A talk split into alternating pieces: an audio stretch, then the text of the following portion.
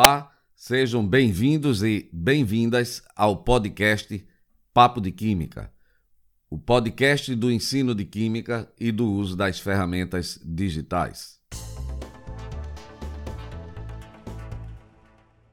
Nesse episódio, apresentamos a live Ensino Remoto e os seus desafios, que foi apresentada no canal Ciência Popular no YouTube no dia 30 de junho de 2021, sob a coordenação do professor doutor Elinando Oliveira, da Univasf, e das participações da professora Marta Bueno, do EREM, Dom Vital da Rede Pública Estadual, e do professor Edson Souza, da Universidade Católica de Pernambuco e do Instituto Federal de Pernambuco. Nessa live foram discutidos os desafios do ensino de Química durante a pandemia. Vamos lá?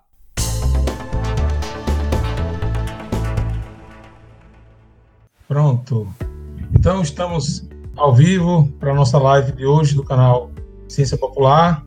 Eu sou Elinando e hoje estamos recebendo dos colegas, a professora Marta Bueno, do EREM Dom Vital, ela é especialista em ensino de Química, e o professor José Edson Gomes de Souza, que é doutor em Ciência dos Materiais e professor do IFPE e da Universidade Católica de Pernambuco. Então, inicialmente, gostaria de agradecer a disponibilidade de vocês dois de podermos conversar aqui de maneira bem descontraída, bem informal, sobre a experiência docente desse, desse tempo de pandemia, né? Estávamos conversando antes de, de iniciar as, a transmissão e colocando esse sentimento, essa primeira parte, eu gostaria que a gente conversasse sobre esse, esse sentimento que foi essa transição tão brusca.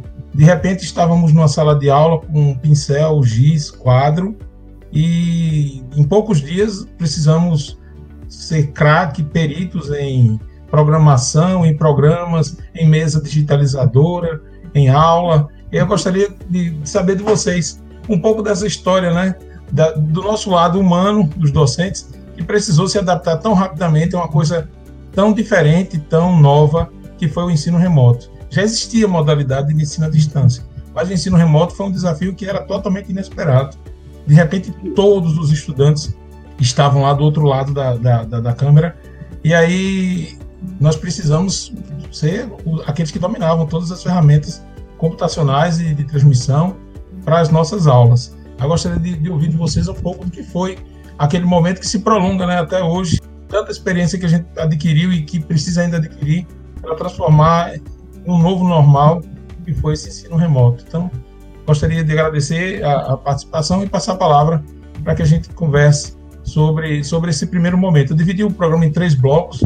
A gente vai falar primeiro sobre essa transição do ensino presencial para o ensino remoto. No segundo, vamos falar sobre aprendizagem, os famosos microfones e câmeras fechadas, hum, as provas, os nossos, os, os, os nossos, que Edson conversando comigo contou que existiam os, como eram os oito minutos de pocket conteúdo, pacotes de conhecimento. Ah, sim, é. Micropílulas, micropílulas, é. Micropílulas de conhecimento, exatamente. É. E a gente fecha falando sobre avaliação. Como é que a gente avalia dentro desse novo contexto? Mas inicialmente vamos conversar um pouco e também dizer que está aberto as perguntas aqui. Entre os blocos a gente vai colocando as perguntas do, do público que, que for mostrando esses questionamentos aqui. Vou compartilhando na tela para vocês. Então, poder começar pela professora Marta, para ela contar um pouco da experiência dela, de como foi essa transição do modo presencial para o modo remoto. É, em primeiro lugar, boa noite a todos, né? É um prazer estar aqui. É sempre muito bom a gente falar da nossa experiência, trocar experiências, né? Isso é uma coisa muito positiva e acaba todo mundo ganhando, porque um vai, né, orientando mais ou menos o outro como é que deve proceder em determinados casos. Então, é como você falou, a pandemia pegou a gente de surpresa, né? Então, ninguém imaginava nunca uma coisa assim, né? Mesmo a gente vendo os ruídos que estavam acontecendo no mundo inteiro, nos pegou, assim, totalmente de surpresa. Então, foi aquela, aquela velha história do, do reinventar-se, né?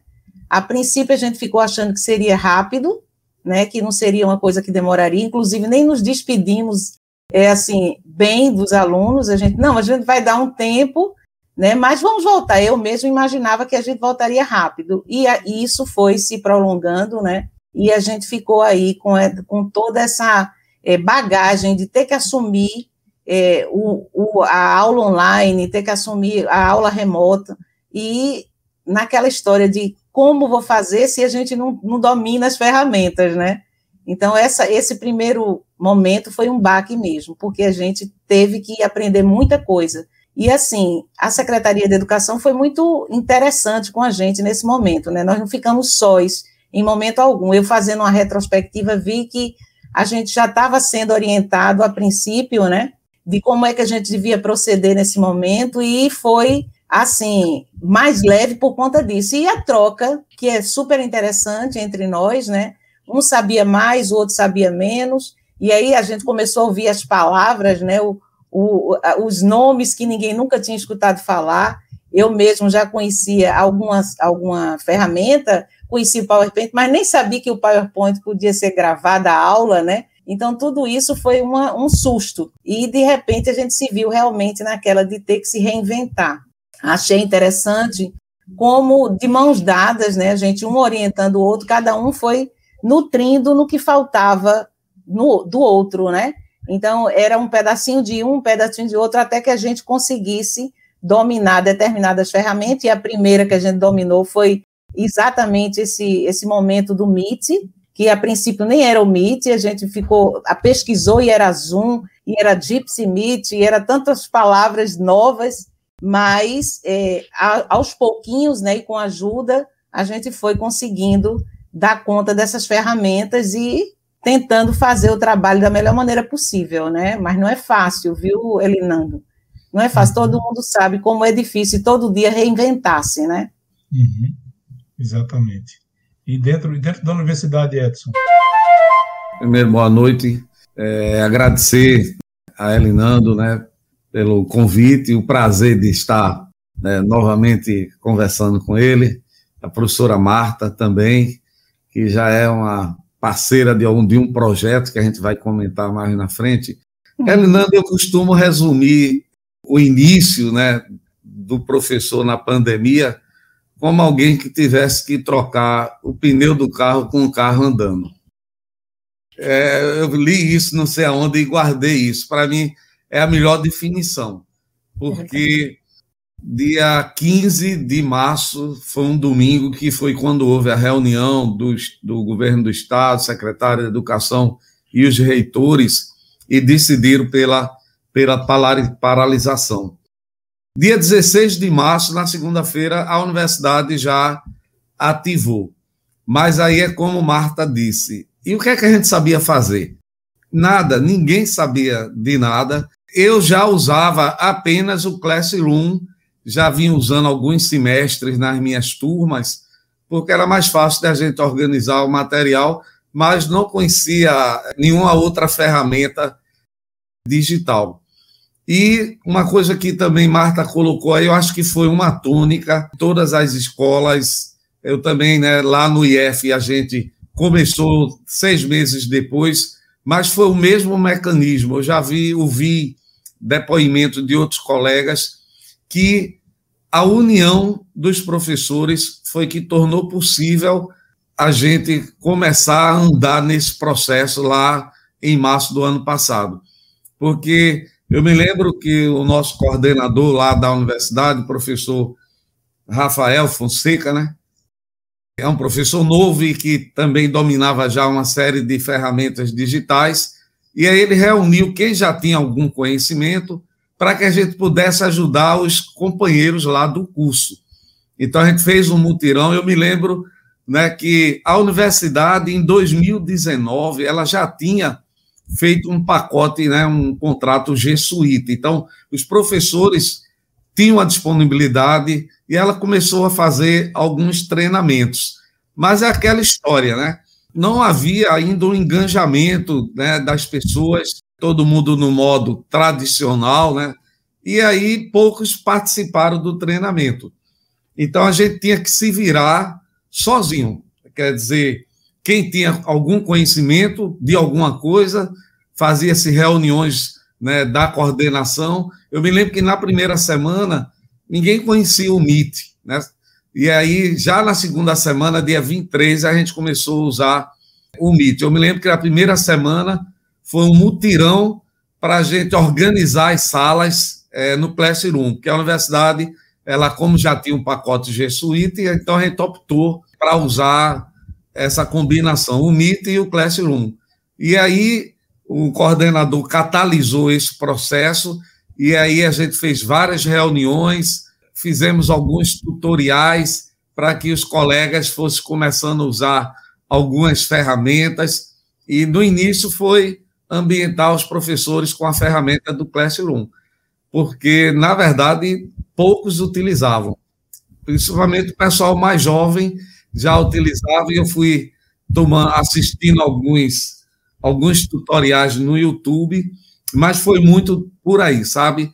Foi a perseverança dos professores, isso é uma coisa que eu reconheço muito.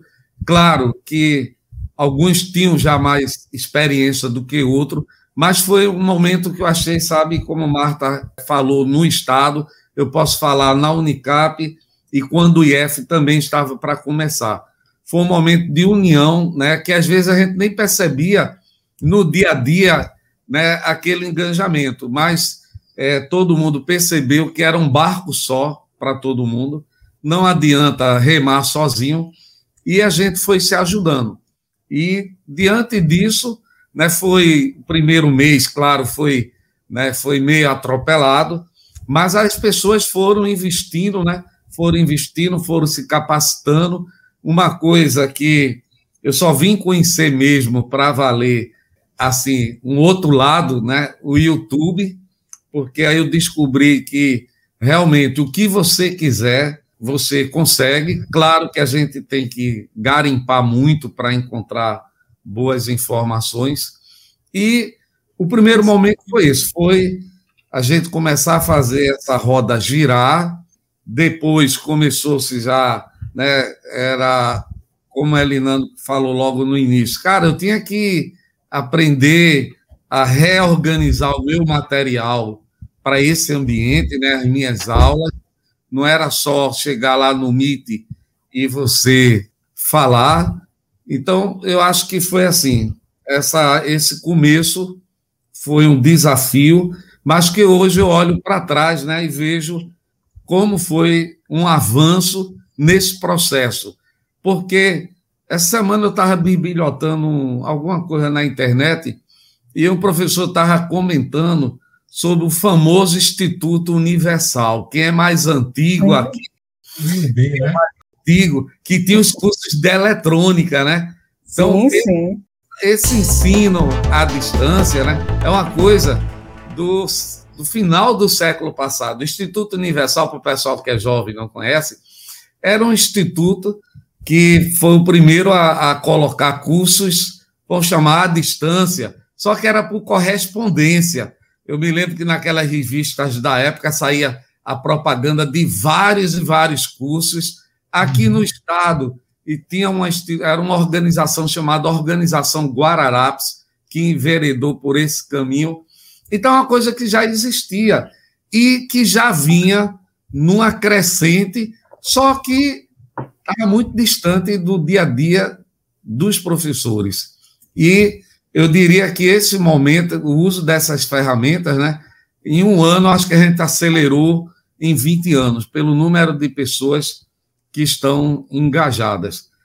Temos vários problemas, né? A gente. Eu, eu sempre costumava dizer assim, alguns colegas que eram mais reticentes quanto ao uso da ferramenta, que é exatamente, a gente tinha uma esperança que em agosto a gente já tivesse tudo numa boa, né? Em agosto de 2020, a gente já tivesse tudo é, organizado, tudinho.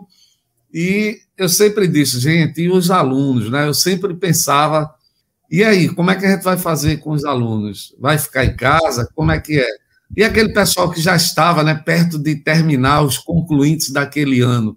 Então, eu sempre achei o seguinte: veja, é uma situação que a gente não tinha um controle e não nem sabe, né?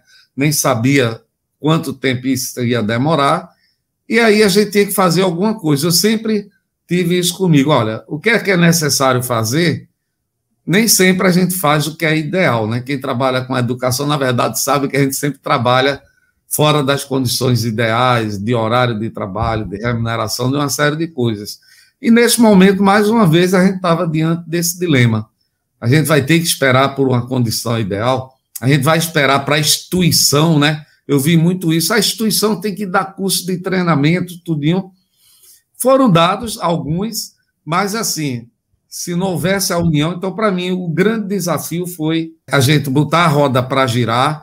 E isso só foi possível com a participação de todos os professores. Quem sabia ajudou e os outros que não sabiam foram se envolvendo. Uma outra grande dificuldade, né? Aí começou-se a é, acessibilidade digital, né? E os alunos, né?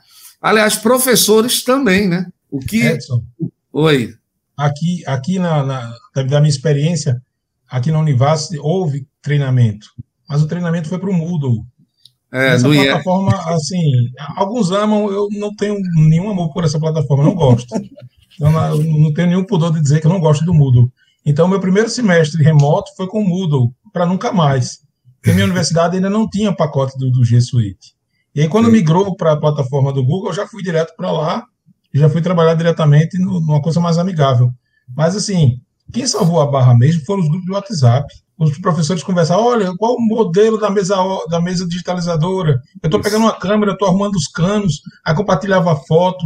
Então, a, a, palavra que eu melhor defino esse período foi desespero mesmo, foi desesperador. Quando disse, olha, tem aula semana que vem, você não sabe como é que vai dar uma aula. Como é que você vai dar aquela aula? Porque vai escrever como? Vai, aí, não, eu vou para um quadro, vou botar a câmera, como é que fica o som? Como é que fica a iluminação? Como é que eu vou escrever no quadro? Vai é. botar uma câmera em cima, fotografando? Porque eu Isso. sou professor de física.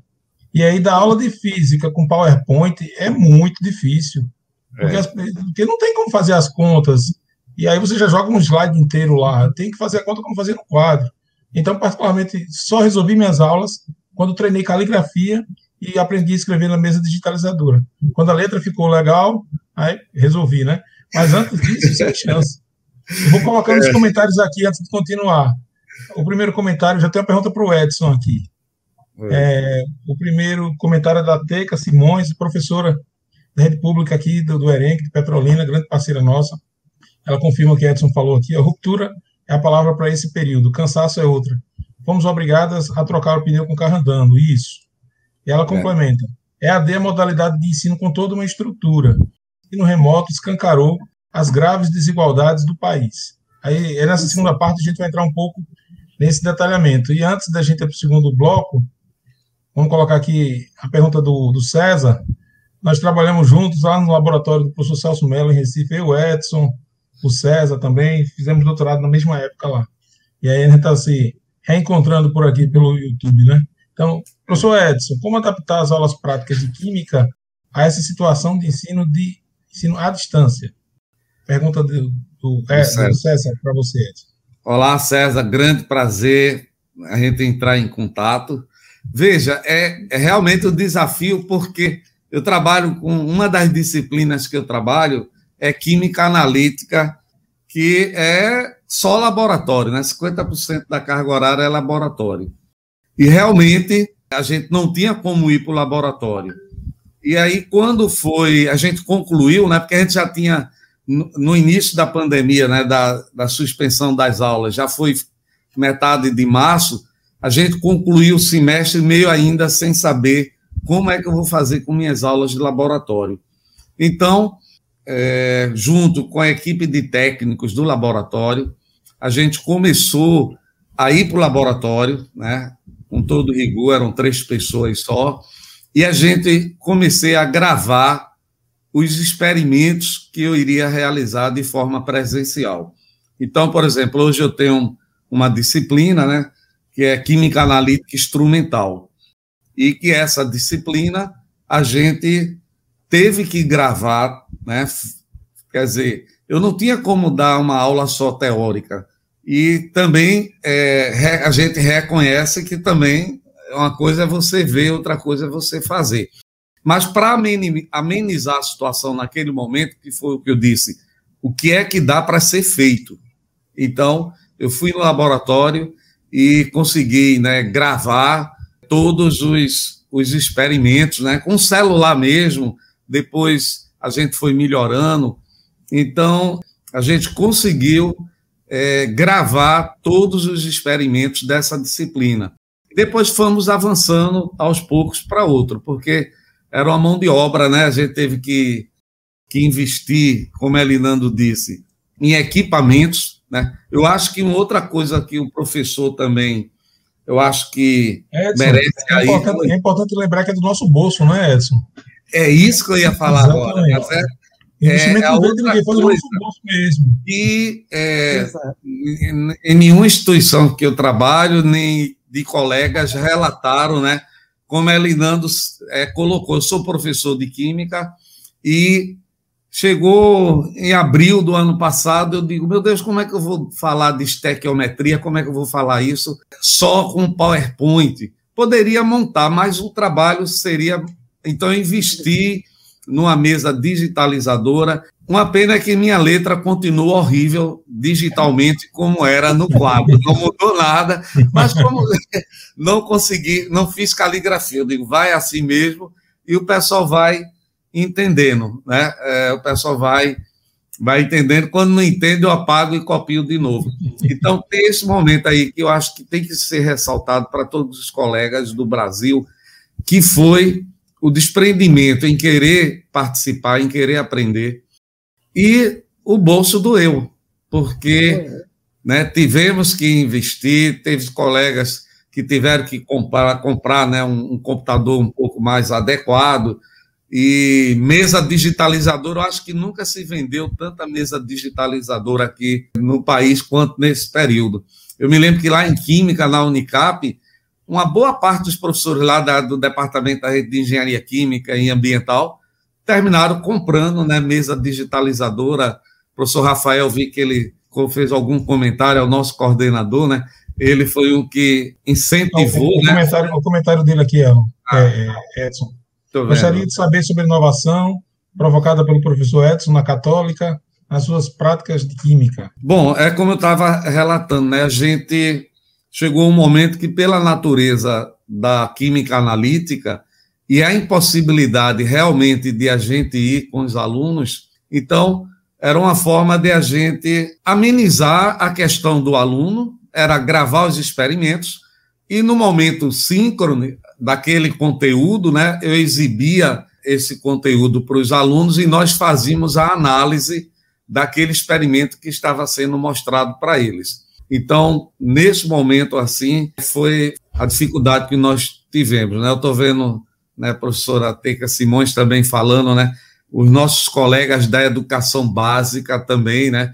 Na verdade, né, foram todos os níveis, eu digo, a, saga dos nossos, né, dos professores em tentar se adaptar a esse momento. Edson, eu, eu gostaria agora da gente passar um pouco para o segundo bloco, em que a gente vai falar da, do outro lado da, da moeda, né?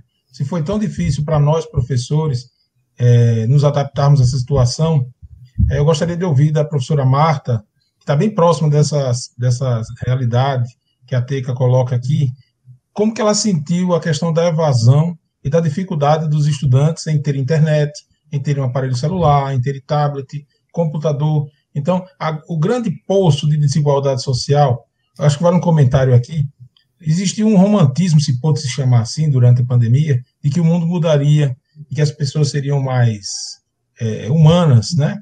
Com a situação que se foi colocada durante o lockdown, durante o isolamento social. E o que se viu é que nada mudou, muito se piorou. Porque a gente viu que, além dos 500 mil mortos, nós temos hoje um aprofundamento da desigualdade social no Brasil, nós temos uma concentração de renda na mão dos mais ricos, e o aprofundamento da pobreza e da fome. Nunca tivemos tanta fome em nosso país como temos hoje em dia. E aí, no meio de tudo isso, a gente fala de um ensino remoto, em que o estudante precisa de uma internet de qualidade e de um celular de qualidade ou de um computador de qualidade. Eu gostaria que você passasse a sua experiência enquanto professora do ensino, ensino fundamental com relação a, a, a esse ponto. Pois é, você agora tocou num ponto que foi terrivelmente visível para todos, né, essa diferença, né? Então, enquanto alguns gozam do direito de ter o seu celular de boa marca, né, que tem memória, que tem tudo, os nossos alunos mal tinham celular, né? Eu sou professora da rede pública estadual e a gente atende uma comunidade bem carente mesmo. Então, para eles, assim, a dificuldade de achar o equipamento, né, de ter esse equipamento foi brutal. Né? Inclusive, assim, alguns é, a gente foi perdendo ao longo do caminho, né? Porque enquanto não voltou às aulas presenciais, porque na, escola, na nossa escola voltou uma parte presencial, alguns ficaram, inclusive, sem a conexão, né? Porque não tinham, não tinham condições financeiras, não tinham como acessar de jeito nenhum, e nem houve nenhum programa que pudesse ajudar nesse sentido, né? Então, o que foi que aconteceu?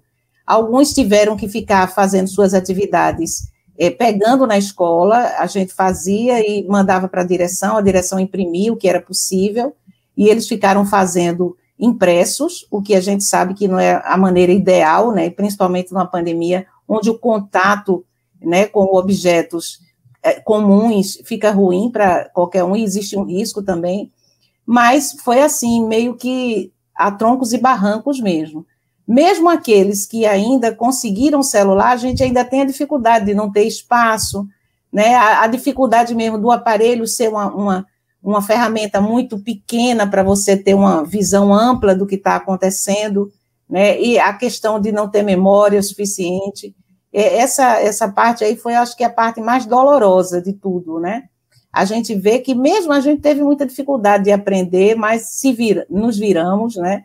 Saímos comprando o que foi possível para melhorar o nosso trabalho, mas a gente sabe que não consegue nem conseguiu atingir a todos.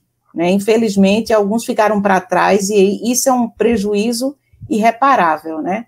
A gente realmente tem que ter políticas que abranjam esse tipo de, de situação e que dê ao nosso aluno assim o respaldo de poder também vivenciar como os outros, né? É, a educação plena. Infelizmente, houve muita, muito distanciamento de um aluno para outro, daquele que tinha possibilidade de ter essas ferramentas em mãos e daquele que de maneira nenhuma poderia ter. Então, essa distância ela ficou clara e cada vez mais, é, cada vez mais longa, né? Cada vez maior entre um e outro. Né? A gente que, você que, ou quando a gente olha, né, uma escola particular, onde o, o aluno tem condição de ter o seu ambiente, né, porque às vezes até tem o celular, mas ele não tem um ambiente adequado em casa para poder manter-se né, conectado, ele não tem, às vezes, a disponibilidade de tempo, é tanta demanda, Elinando, que a gente, meu Deus, é, são tantos problemas. A, a, gente, quando começou logo esse, esse, essa parte do ensino à distância, a gente começou com o WhatsApp mesmo, mandando para ele mensagem, fizemos grupos, porque era o que a gente tinha. Né? Uma semana depois a gente já estava mexendo com outras ferramentas, mas a princípio foi pelo WhatsApp mesmo, e alguns se queixavam e ainda se queixam de não ter condição de aderir àquele tipo de educação, daquele tipo de aprendizado. E isso nos entristece, porque o que a gente queria era abarcar a todos, né? mas infelizmente isso não aconteceu. Foi um, uma situação que a gente até hoje não tem, assim, nenhuma, nenhum momento é, que a gente possa dizer que foi suficientemente bom para aqueles que realmente necessitavam, né? Eu sei dos programas que houveram, das iniciativas, inclusive de tornar é, viável na televisão, né, o ensino também, se o, o Estado providenciou isso, a Secretaria de Educação providenciou isso, sim, eles tinham aula pela TV, mas é diferente, né? É diferente do que, por exemplo, ter aula no Meet.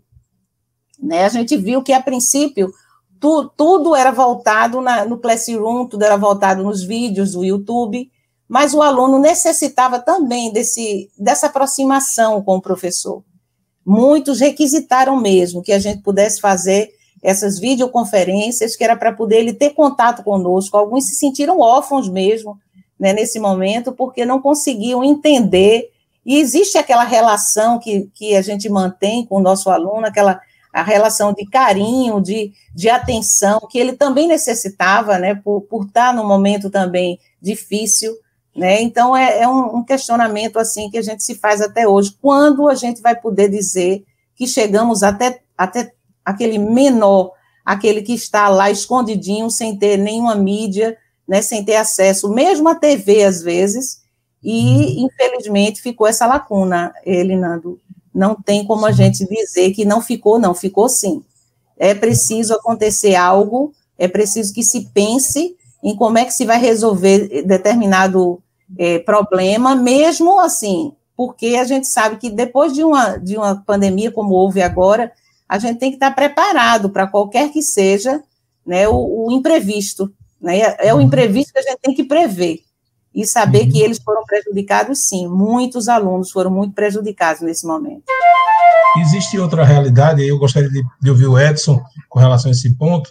Essa é a realidade dos estudantes das escolas públicas de segundo grau, de, de, do ensino médio, e um, uma terceira realidade que se vê na, na universidade, que eu gostaria de depois ouvir a Marta, depois do Edson também, é sobre o desinteresse dos estudantes.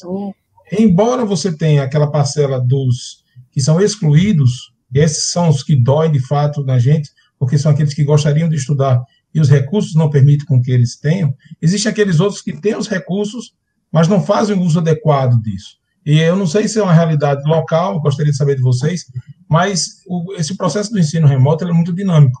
De um semestre para o outro, a realidade muda de maneira muito brusca. E o que eu venho percebendo é que ao longo dos últimos, desse, desse último semestre, relativamente ao, ao penúltimo, o que nós tivemos foi uma quantidade de estudantes muito grande que não liga nenhuma câmera, não liga o microfone, não interage. Eles participam de grupos de WhatsApp para saber o momento que o professor vai fazer uma chamada, para que eles assinem a chamada no momento, para que eles liguem o microfone no momento. Já tive a oportunidade de fazer uma prova com um estudante, pedi para ele ligar a câmera, ele estava dirigindo. Então, como é que um estudante faz uma prova dirigindo? Então, é um desinteresse muito grande que eu, que eu venho percebendo na universidade. Eu gostaria de saber do Edson se isso também é uma realidade que ele consegue perceber e que estratégia que nós devemos usar para que esse interesse seja recuperado. Bom, primeira questão, realmente, né, o ensino remoto aprofundou essa desigualdade a Universidade Católica não é uma universidade comunitária, é uma universidade jesuíta, e que nós temos, né, embora seja uma universidade né, privada, nós temos muitos alunos que são carentes. É, temos a universidade tem um programa de bolsas dela mesmo, fora as bolsas de ProUni e tudinho, de modo que nós temos uma parcela que se encaixa né, nesse problema da acessibilidade digital o que a universidade fez, principalmente os alunos da licenciatura. Né? Ela fez um levantamento e disponibilizou, não sei se apenas celular e chip ou só chip para quem já tinha. Então, teve uma parcela de, de aluno, do alunado, que de alguma forma foi contemplado com, com essa, essa, esse problema. Agora, realmente, veja, é, se a gente sente a dificuldade de a gente estar né, tá ali naquele horário, né? Porque a gente segue o horário normal das nossas aulas. É a grade horária, você entra lá no Meet, naquele horário que você estaria presencial, né? E aí a gente tem que ver, é um problema complexo que não é só a questão do aluno, tem a questão do professor. É, você passar, as nossas aulas sempre são duplas, então você dá duas aulas seguidas o aluno entrar no MIT às seis e meia para sair de nove e quarenta da noite. Tem toda uma problemática que passa, primeiro também pela nossa capacidade em conhecer ferramentas e que a gente pudesse ir tentando dinamizar a participação do aluno. Porque você chegar, dou aula no primeiro horário, eu vou de seis e meia, de dezoito e trinta até às vinte e dez e você só no Meet lá falando, falando, passando slides, é, é uma coisa que a, capacidade, a nossa capacidade de, de, de retenção, de apreensão, tem um limite. Né? E essa geração aí, né, a geração Z, a geração nova, que o pessoal já está acostumado, já nasce com a internet, né? E a gente né, vem se adaptando a essas ferramentas, então a gente primeiro tem que reconhecer, né? Tem esse lado da acessibilidade digital, tem o lado da dinâmica das aulas, E eu sempre conversei com os alunos. Eu me lembro que quando a gente terminou o primeiro período, em junho de 2020, eu vi, um, acho que foi na televisão mesmo, uma reportagem comentando que tinha feito, sido feito um, um estudo né, com os alunos lá em São Paulo sobre a questão do ensino remoto. E essa, essa pesquisa que eles fizeram até mostrava que se o aluno assistir a sua aula com a câmera, a câmera aberta, a possibilidade dele se dispersar é menor. Porque o aluno está ali com a câmera fechada, é fácil ele dar uma olhada lá no, no, no WhatsApp, é fácil isso, aquilo, outro. Então, não é uma coisa é, complicada. E também o ambiente em casa que os alunos vão ter para estar assistindo essa aula confortável, sem ninguém estar tá na cozinha passando lá por detrás. Então, passa por essa questão, porque eu sempre combati, eu sempre pedia que abrisse a câmera. Alguns diziam, oh, professor, eu não tenho aqui na minha casa um local onde eu possa ficar, porque lá no meu quarto tem meu irmão que está estudando, eu venho aqui para a cozinha, mais um cara vem beber água, vem outro.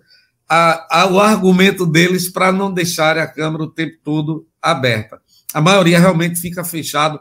Só quando às vezes eu vou fazer alguma inter, é, atividade interativa que a gente começou a utilizar para ver se dinamiza esse momento no Meet. Então, conheci alguns aplicativos de games, né, que a gente chama o, o Quizlet, é, para botar você formular games, para tentar dinamizar aquele momento, colocar a turma para participar. Conheci através da professora Marta o WordWall, que é excelente. E também tem uma ferramenta do Google, que hoje, inclusive, já está disponível lá no Meet. É só você abrir que é o Jamboard, é o quadro branco da, da, da Google. A Microsoft tem o whiteboard e a utilização de, desse, desse quadro numa aula, você pode até dinamizar. Então, me lembrei aqui né, da gente de exatas, né, física e química, né, que em uma determinada turma eu convidei eles para participar de uma experiência interessante no Jamboard, porque no Jamboard tem tá cheio de tutorial no, no, no YouTube. A professora Marta está fazendo um experimento tranquilo, é muito bom, é, com os alunos dela lá no Dom Vital com o uso do Jamboard, mas, Elinando, o Jamboard até permite que você compartilhe ele com os alunos e o aluno possa escrever na sua aula naquele quadro. Então, eu peguei um tutorial, está cheio de tutorial eu peguei dois tutoriais, um professor, inclusive, de física, ensinando ao aluno fazer uma caneta Taut, porque a tela do celular é Taut, e ele fez uma caneta que permitia ele escrever melhor do que o dedo, né? E ele começou a interagir, a resolver alguns problemas. Então, na verdade, é muito difícil para a gente às vezes a gente usa aquela voz. Tem alguém do outro lado, né? Parece que a gente está falando com além, né? Tem alguém aí, por favor, fale alguma coisa, né? Inclusive, Me ajuda nessa aula, pelo amor é, de Deus, é. né? Inclusive, quando a gente compartilha, eu nem olho o que está lá no, no chat. Eu digo, ó, se quiser fazer alguma pergunta, abra o microfone e pergunta. Então, não é fácil para a gente. Realmente, a gente às vezes tem a sensação que está no vácuo, falando lá sozinho, né? E eu cobro muito.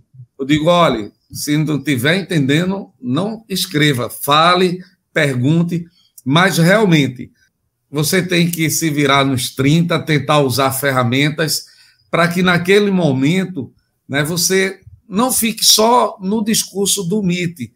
Tem muitos, muita gente usa o Kahoot, são alguns programas que é uma tentativa de a gente quebrar essa monotonia, porque não é fácil para a gente com tantas aulas que a gente tem né, por dia, e a gente fica, às vezes, tolhido, né? Como Marta diz, poxa, eu vou ter que pegar o que eu teria de descanso para ir buscar alguma ferramenta nova, tudinho.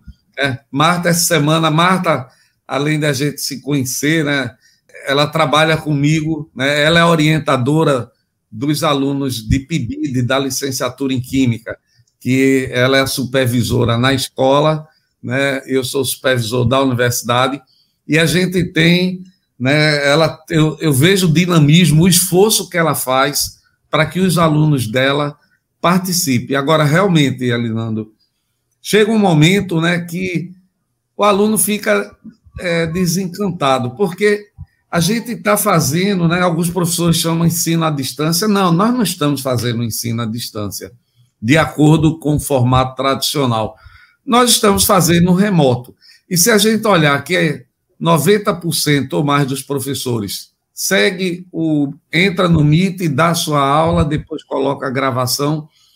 É necessário para a gente que, tentar quebrar, não é, não é fácil, é, com a carga horária que cada um de nós tem por semana, de, de horas aulas, os compromissos familiares, tudinho, não é fácil, né? E pro, o, um outro problema, né, que, que traz também a participação do aluno, né?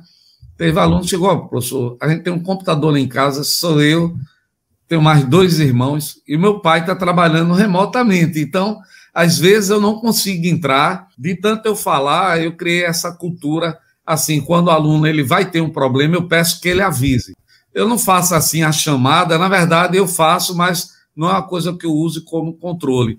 O Google, ele tem algumas extensões que você pode colocar no Meet que todo mundo que entra na sala fica registrado. Ele gera uma planilha, que essa planilha você pode avaliar quem é que desapareceu, quem é que está presente.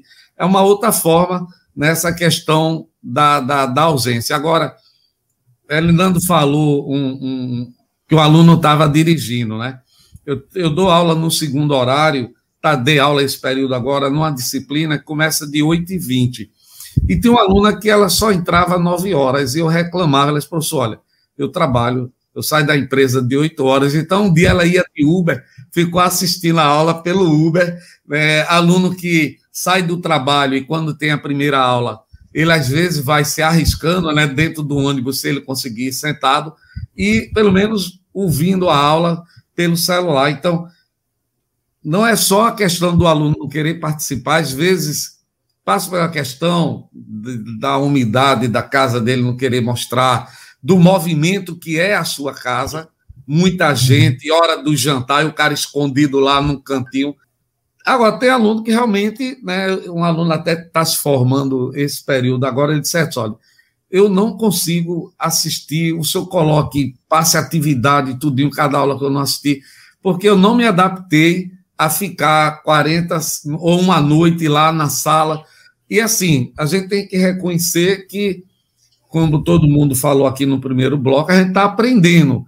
E a, a, aprendizagem inicial foi essa. Então, alguns agora estão buscando interagir de outras formas para ver se a gente dinamiza esse, esse, esse momento. Mas é muito complicado, eu não sei qual é a solução.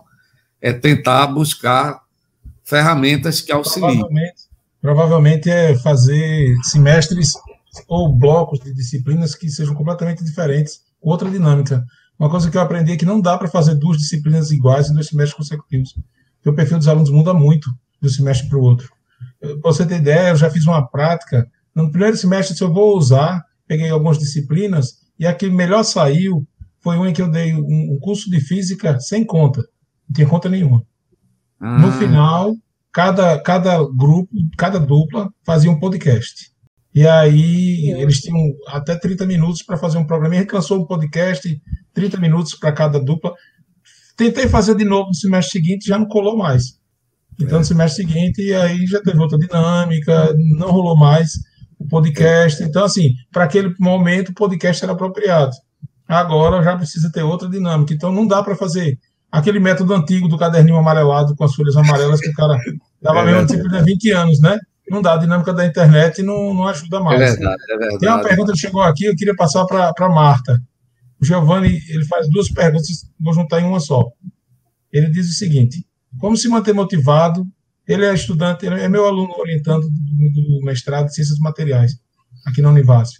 E ele pergunta, como se manter motivado em situação em que não há quase nenhum tipo de interação? E quais as alternativas para saber se os estudantes estão ou não acompanhando o conteúdo? pois o professor não consegue ver a reação verbal dos estudantes. Então, com isso, a gente já entra na terceira parte do nosso debate. Aí eu começo pela Marta, e aí nessa terceira parte do debate, pela pergunta que o, que o Giovanni fez, eu já vou introduzir a questão da avaliação e uma preocupação com pós-pandemia. Essa pandemia vai passar, temos essa fé. Quando o Brasil atingir seus 60%, 70% de vacinados, a gente vai ter os índices. Eu estava dando uma olhada nos mapas de morte, por exemplo, no Reino Unido. Você vai observar bem, está todo mundo nos estádios lá, abraçado, sem máscara. Lá está morrendo 12 pessoas por dia. 12 pessoas por dia. No Brasil estão morrendo 2.400. Então, está muito distante de chegar no perfil do Reino Unido, no perfil de Israel, dos países de grande parte da, da, da Europa. Então, isso significa que a gente ainda tem um caminho longo a seguir com essa pandemia, mas ela vai passar com a vacina. E quando ela passar, a gente vai ter uma realidade muito dura para enfrentar. Acho que a Marta já, já começou a falar um pouco sobre isso daí. E aí, emendando nessa fala, gostaria que você comentasse um pouco disso. Como que a gente avalia o modo remoto? É a pior parte. É. Achei interessante a pergunta dele, né, do que fez essa pergunta agora, em relação a como manter motivado. Gente, é muito difícil, né? É muito difícil manter o aluno é, motivado para ter, é como o Edson disse, como é cansativo você passar horas e horas, né, é, na frente de um computador, tentando concentrar-se naquilo ali, mil coisas acontecendo ao seu redor, né, como ele disse, que às vezes a gente não tem como controlar o ambiente onde a gente está, e assim, é, as ferramentas são várias, né? A gente, é como o Edson estava falando, a gente trabalha muito com jogos. Eu trabalho muito com meus alunos com jogos. Nessa, nessa tentativa de encontrar um jeito de, de chegar para junto dele, né? De, de trabalhar uma ferramenta que ele acha interessante, mas até mesmo o jogo, ele tem um momento que cansa. Tem um momento que ele também tá, não consegue mais ficar. Então, é uma, é uma coisa rápida a mente desses meninos e a gente fica louco atrás, né? Como é que a gente vai dar conta disso? Quando, quando eu comecei a trabalhar com o WordWall, era uma empolgação muito grande, todo mundo fazendo, e é uma ferramenta super interessante, é uma ferramenta dinâmica, e o aluno consegue fazer, ele consegue, inclusive, ser avaliado através disso, né? A gente trabalha muito com isso, inclusive os alunos do PIBID também estão é, se apropriando dessa ferramenta, e da gente avaliar pela performance ele naquele jogo. Então, é um jogo educativo, tá certo? Então, a performance dele naquele jogo vai avaliar se está ou não acontecendo a aprendizagem, aprendizagem efetiva, né? Então, mesmo trabalhando com WordWall, mesmo trabalhando com Quizlet, mesmo trabalhando com esses jogos, e na tentativa de correr atrás do prejuízo, existe um momento que cansa né? Eles são muito ativos e rápidos, né? Então o aluno ele não consegue ficar é, localizado naquela, naquela tela muito tempo, né? Mesmo aqueles que mantêm aberta, que alguns mantêm a tela aberta, a gente vê pela fisionomia o cansaço que aquilo ali está provocando. Não é fácil e a gente sabe disso. Então o desafio maior é a gente tentar mantê-los motivados. Né, o, o Edson estava falando da questão do Jan. O Jan, que é o Jamboard, ele tem essa ferramenta de interatividade. É muito interessante e os alunos ficam muito empolgados quando a gente trabalha com ele, que ele pode intervir naquele, naquele momento, né? Onde ele tem aquela facilidade de ali modificar o que o professor fez ou fazer observações, né? E a gente trabalhou muito com isso na, na, na questão da química orgânica, né? Os, no, no toda aquela parte de classificação de carbonos e cadeias, a gente trabalhou muito com o Jamboard, então o que acontece é que ele gosta daquilo ali, mas também aquilo ali é algo que vai cansá-lo em determinado momento. A gente não sabe o segredo, né, Linando? A gente não sabe, a gente vai tentando ferramentas. Enquanto uma cansa, a gente tem que procurar outra, e está aí, assim, acho que é a maior dificuldade nossa porque a gente não foi preparado para isso, né? Apesar da gamificação ter sido uma coisa bem anterior da pandemia, né? Em, em 19, em 2019, a gente já falava em gamificação, a gente já fez é, é, capacitações falando sobre gamificação, então a gente tinha uma ideia de que a gente tinha que parar um momento e disputar pau a pau com a internet, né, a atenção do aluno. E, e para isso a gente tem que se envolver com isso e, e trazer ferramentas que sejam mais interessantes.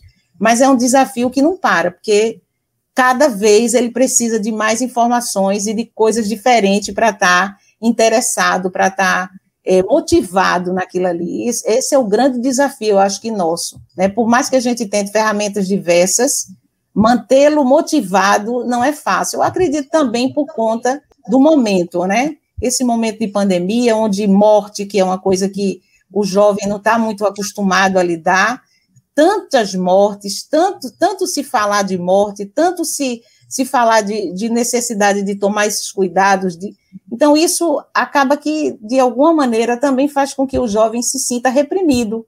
Né? A gente, às vezes, eu acredito que muitos sejam porque não querem mesmo, mas uma boa parte é porque não tem condição emocional até de manter esse foco, né? Hoje mesmo eu recebi a notícia, um pouco antes de começar, da morte de uma, de uma avó de um aluno meu. Então, como esse aluno vai lidar com isso e como é que ele vai manter-se concentrado, já que pode, de, em algum momento, ameaçar a vida de outros da sua família. Então, a gente está num momento muito difícil e que essas ferramentas vão ajudar sim, mas eu acredito que existe alguma coisa que seja além do que a gente está vendo, que seja necessário ser feito, né? principalmente, é, é como você disse, voltar ao normal, né? ou pelo menos a um, a um lado normal, um novo normal, né? para poder a gente começar a trabalhar essas ferramentas e manter ele motivado, porque tudo vai mudar, inclusive presencialmente. Nunca mais a gente vai ter aquele aluno passivo, que, gente, que já não era tão passivo, né? Uhum. Mas a gente não vai mais encontrar aquela facilidade de chegar até ele. Porque nesse momento a gente está criando é, é, ferramentas, né? A gente está tomando conta de ferramentas que a gente não conhecia, mas que vão precisar continuar sendo usadas. Então, manter, a motivação do aluno não é fácil. É algo difícil. Hoje a gente também teve uma reunião na escola, porque a gente está sempre lutando para isso, né? Então, já, tam, já estamos nos preparando para, no segundo semestre, fazer outras atividades, tentar movimentar com outros, outros questionamentos, com outras proposições para eles, para poder chegar e manter esse aluno motivado, que é, eu acho que é o segredo que a gente não chegou ainda nessa fórmula. A gente não chegou ainda nesse momento, né, infelizmente. Mas vamos tentando, né? Estamos tentando. E Edson, pegando, pegando o gancho da, da resposta da professora Marta, uhum. e, e, também aproveitando já a fala do aquela pergunta anterior do César lá, o que é que a gente pode esperar dos estudantes de engenharia, das licenciaturas, dos bacharelados, uhum. dentro dessa defasagem inevitável entre teórica e prática? Você falou da, da inovação das práticas gravadas, que você, essa iniciativa muito bonita que você teve lá na, na Universidade Católica, mas inevitavelmente a gente vai ter uma defasagem grande quando receber esses estudantes de novo. Esse, esse espaço entre teoria e prática. Como é que você avalia esse, esse processo? Que a gente contar? É o seguinte, né? Como eu disse, era aquela situação que tem que ser feito alguma coisa, e para as disciplinas que eu tenho laboratório, importante eu ter feito esse momento de gravar, de editar, fazer tudinho. Mas a gente, né, inclusive ontem eu conversando com o professor Rafael, externei exatamente essa, essa preocupação, né? Que um aluno ele não pode sair de química analítica sem ter entrado no laboratório. Então a gente está programando, né? A gente espera que a partir de setembro é, haja que a vacinação avance, chegue a esse patamar um pouco mais confortável, né? Ontem o secretário de, de saúde né, do estado, ele estava colocando, alguém fez uma pergunta, e o pessoal mais jovem, né? Ele acha que há uma projeção que em dezembro a gente estaria vacinando o pessoal aí dos 20, 18 anos. Se chegar mais vacina, pode até acelerar. Então, o que a gente vai fazer lá com essa disciplina que o pessoal pagou esse período é a, partir do momento que lá para setembro, outubro, seja possível a gente ir no laboratório, né, eles vão estar pagando outra disciplina. E a gente vai montar como se fosse uma atividade de extensão, até ele vai sentir a necessidade dele ir por aprender, mas também já para fazer uma atividade de extensão que iria já ajudá-lo nas famosas horas de ATC que eles têm que, que cumprir. Então, a gente está fazendo uma programação que a gente iria no período da tarde, são grupos pequenos, o laboratório nosso ele tem tranquilo a capacidade para é, 12 alunos, 15, mas a gente vai em grupos menores e a gente pode fazer um rodízio, é uma turma pequena, e a gente, antes de terminar o próximo período, 2021.2, a gente possa resgatar para essa turma que a gente viveu esse momento né, virtual no laboratório, que a gente possa resgatar. Até porque, Elinando, o nosso curso da, de engenharia química ambiental, a licenciatura, ele, é, é, ele começou ano passado uma nova proposta que é baseado na trilha de aprendizagem. Então, por exemplo, o pessoal da engenharia química tem a trilha de química analítica, onde ele vai pagar uma série de disciplinas de laboratório e ele tem um projeto que vai integrar isso. Então, a gente está né, tá sendo prejudicado na pandemia porque a gente não está podendo viver é, esses projetos que ele ia começar a desenvolver em cada disciplina, para quando ele chegar na última disciplina da trilha, ele fazer um projeto aplicado. Que é a outra coisa né, que você falou, a avaliação ela passa por uma postura do professor, porque lembre-se, nós somos professores já há muito tempo, a gente tem uma postura, né, ou tinha, tradicional com relação à avaliação. Como é que era feita a avaliação né, no modo presencial? Então, a maioria dos professores, né, a gente tomava como base prova. A prova é aquilo que é utilizado para o aluno né, passar, provar que ele conhece né, um determinado, tem, domina um certo conteúdo. Mas, é, no meu caso, como eu tinha disciplina de laboratório, eu podia aproveitar todo o espaço da disciplina para que eles tinham atividades para entregar, eles tinham relatórios é, das práticas. Então, a gente nunca foi professor que dependesse, a prova não era aquele peso, mas a prova sempre foi, a gente não pode deixar de negar, a gente foi formado assim, a gente viveu isso, né? Os professores, o que eles usavam a prova, até alguns, né, como uma prova de poder, né, de ele ter aquele poder sobre os alunos. Quando chegou a pandemia, isso saiu. Teve professor que ficou sem o tapete nos pés. O cara se sentiu muito inseguro porque ele não tinha mais aquela, aquele domínio. Ele passou a compartilhar. Então, eu creio que a avaliação nesse modo não dá para ser aquele esquema de prova.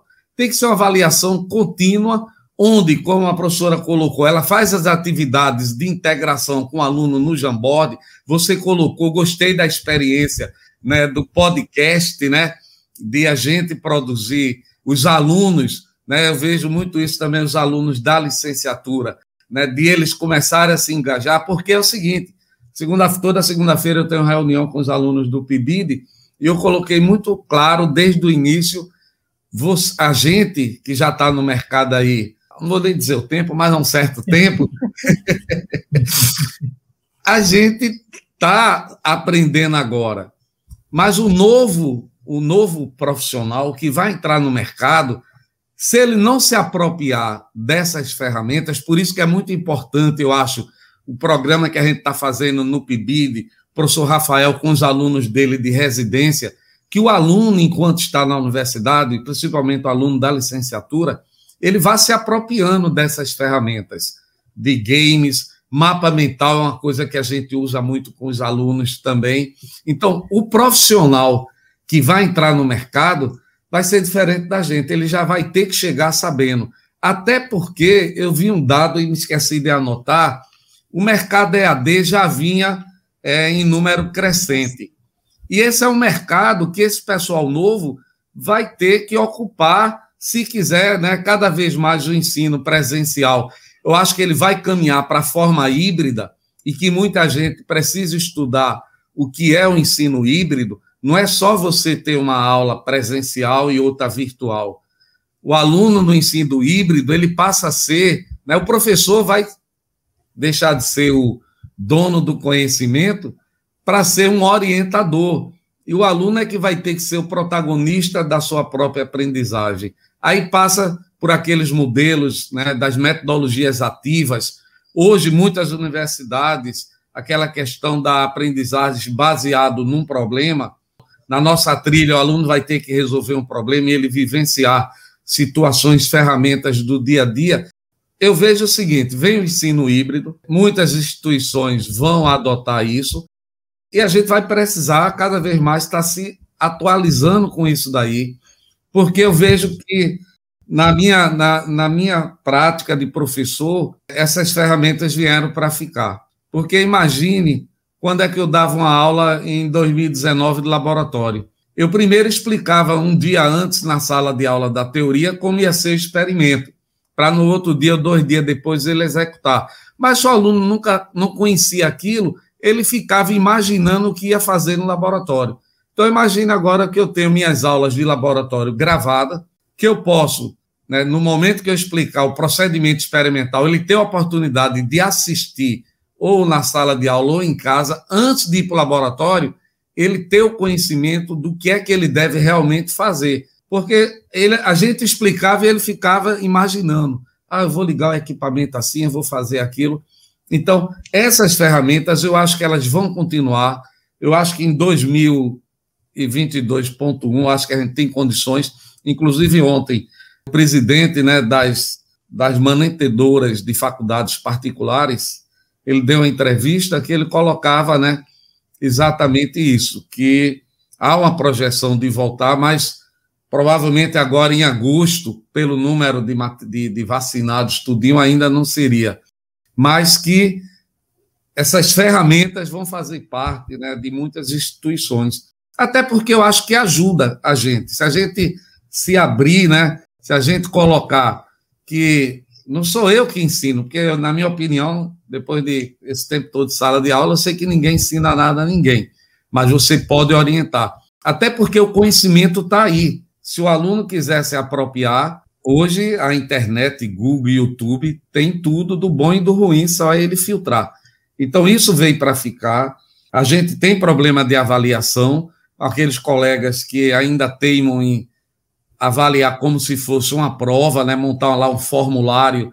Olha, eu tenho um colega que no início ele queria fazer né, aquela avaliação no próprio, como se fosse uma prova presencial. Vou abrir a atividade de tal hora e fecho de tal hora. A gente tem trabalhado assim, Alinando. Eu vou andando com os conteúdos e eu vou fazendo atividades, onde a atividade não precisa ser uma lista de exercícios, mas pode ser pequenos questionários, é, pequenos relatórios que eles possam fazer de um determinado conteúdo, você divide em grupos e ele vai externar aqui no momento. Eu acho que essa avaliação ela está melhor agora, porque eu acho que a gente está tentando avaliar tudo que o aluno faz e não se resumir a uma prova só. Agora, como Marta disse, a gente não, não foi formado para isso, a gente está aprendendo no caminho.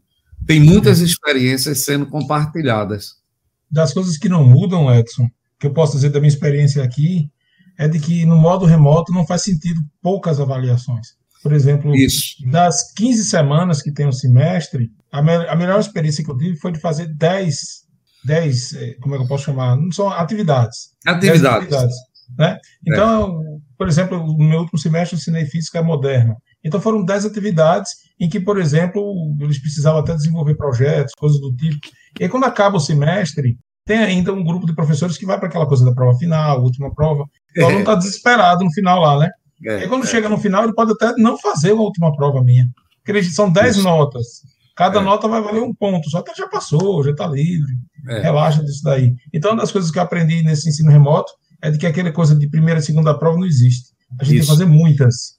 Porque aí dá possibilidade para o aluno poder, se não fizer uma, pegar outra, e aí vai se, vai se adaptando. A gente está chegando próximo do final, uma hora, esse debate foi ah, muito rico. passou, né? É, uma hora de debate.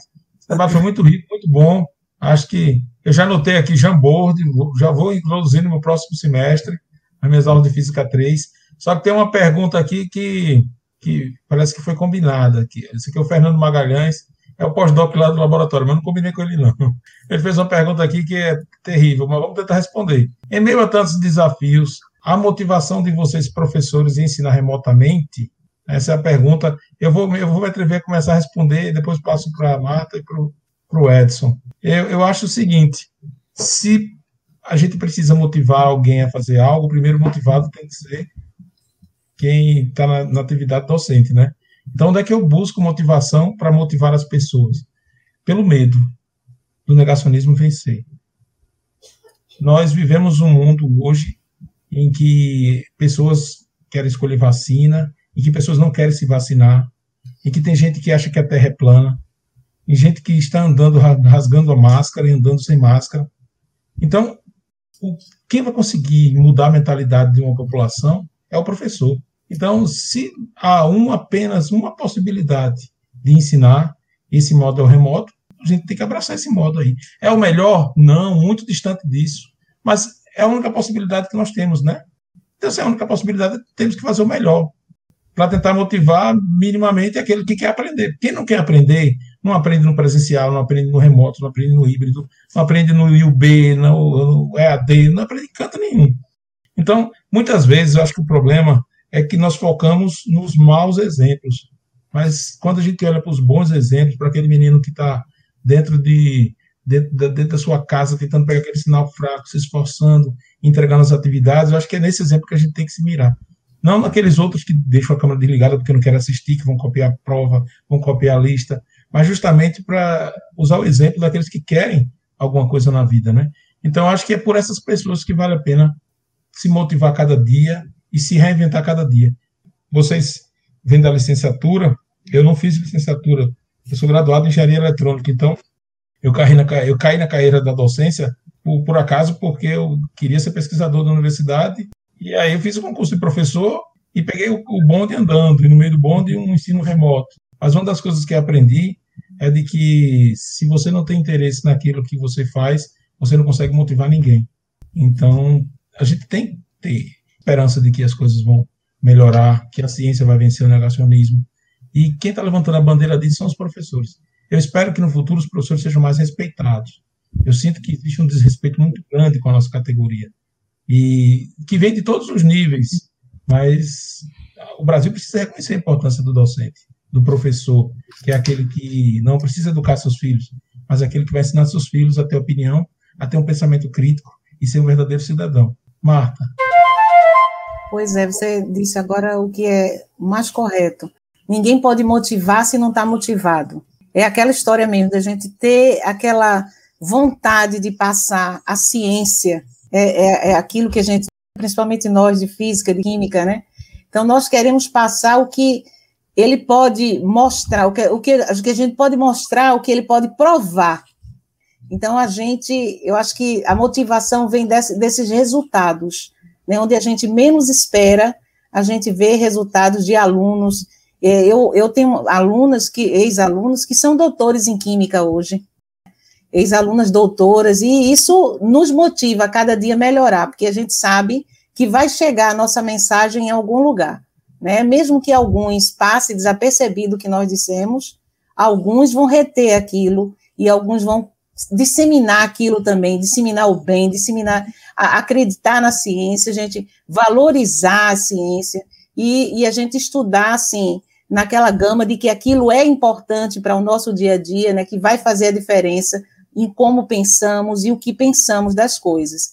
Então, eu acho que manter-se motivado é algo assim muito íntimo de cada um, né? Eu mesmo já, já, já passei assim até do tempo de, de pensar que essa motivação vem de fora, vem de dentro também, daquela vontade da gente passar uma mensagem e essa mensagem ser compreendida e ser disseminada por aqueles que a gente tentou é, motivar, né? Então, acho que isso é o principal, é a gente ver o resultado, e é isso que nos motiva, o resultado que alguns alunos nos dão.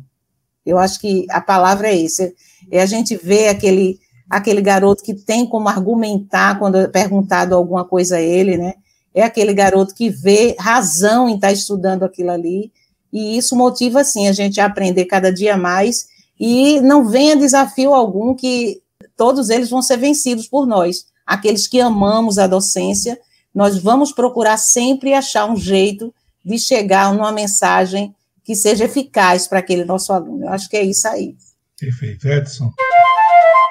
Agora, dia 1 de setembro, eu estava anotando aqui, eu vou completar 44 anos de sala de aula. Eu comecei um bebê. Então. Mas o que é que faz você vibrar, né? é você gostar do que faz. O que é que é um bom profissional, não importa a área. É primeiro aquele profissional que está de bem com o que ele escolheu fazer. Eu também, Elinando, não comecei, não pensava em ser professor, né? A minha primeira graduação foi em Química Industrial. Quanto estudante de Química Industrial, eu comecei a ensinar por uma necessidade financeira. É, depois aí realmente eu fiz uma licenciatura, fiz uma especialização em metodologia do ensino e aí já estou nessa história, né? Quando começou a pandemia, eu tinha duas coisas: ou eu vou ficar reclamando, e aí a gente sabe que tem aluno que também tem interesse e estava se sentindo prejudicado, ou eu vou procurar fazer a diferença. Eu sempre digo ao pessoal: olha, você não tem que ser o melhor em nada, mas você tem que sempre fazer as coisas com o seu melhor. Então você tem que sempre se dedicar. É árduo, a gente perde nossos fins de semana, às vezes com a família, tudinho, para estar tá organizando, para estar tá aprendendo a editar um vídeo, tudinho. E é a satisfação profissional.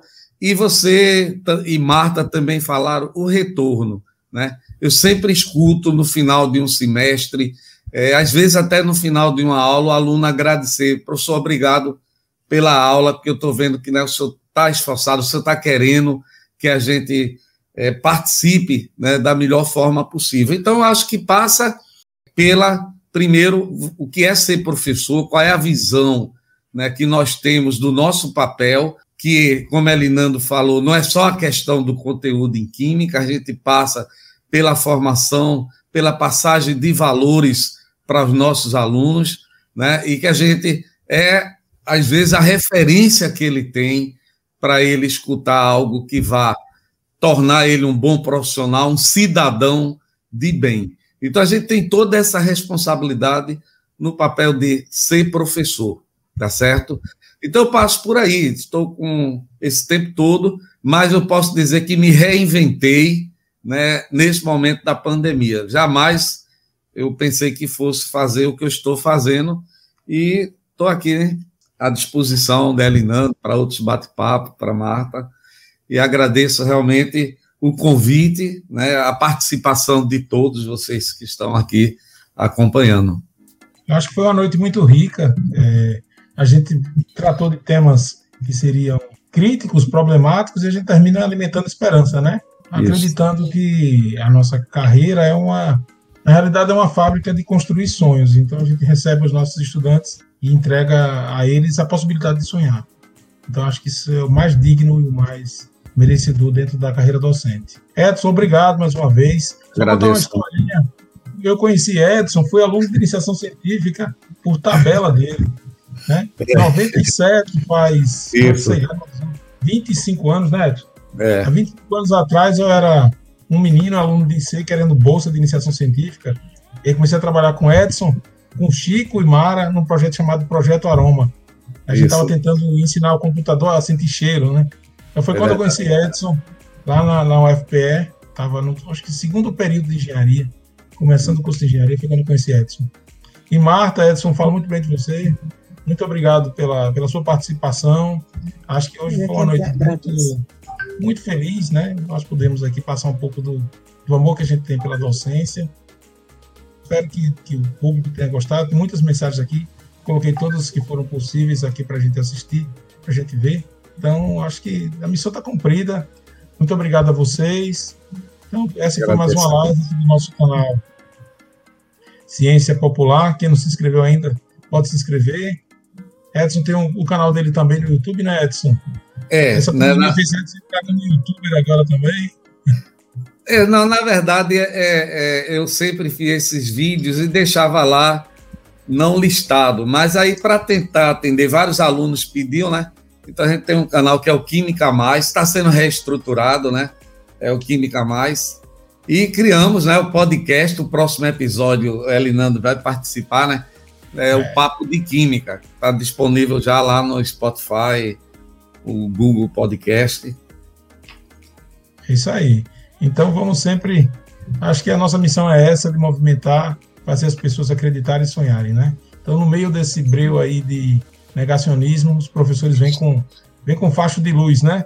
Mostrando o fim do túnel. Espero que esse fim do túnel chegue logo e que a gente possa se encontrar e comemorar que a humanidade cons conseguiu vencer essa pandemia né, e tantos outros problemas que ainda vão surgir pelo futuro. Então, uma boa noite, boa noite a todas pessoal. e todos. Muito obrigado. Vou encerrando aqui a transmissão de hoje. Valeu demais. Um abraço. Até logo. Todos.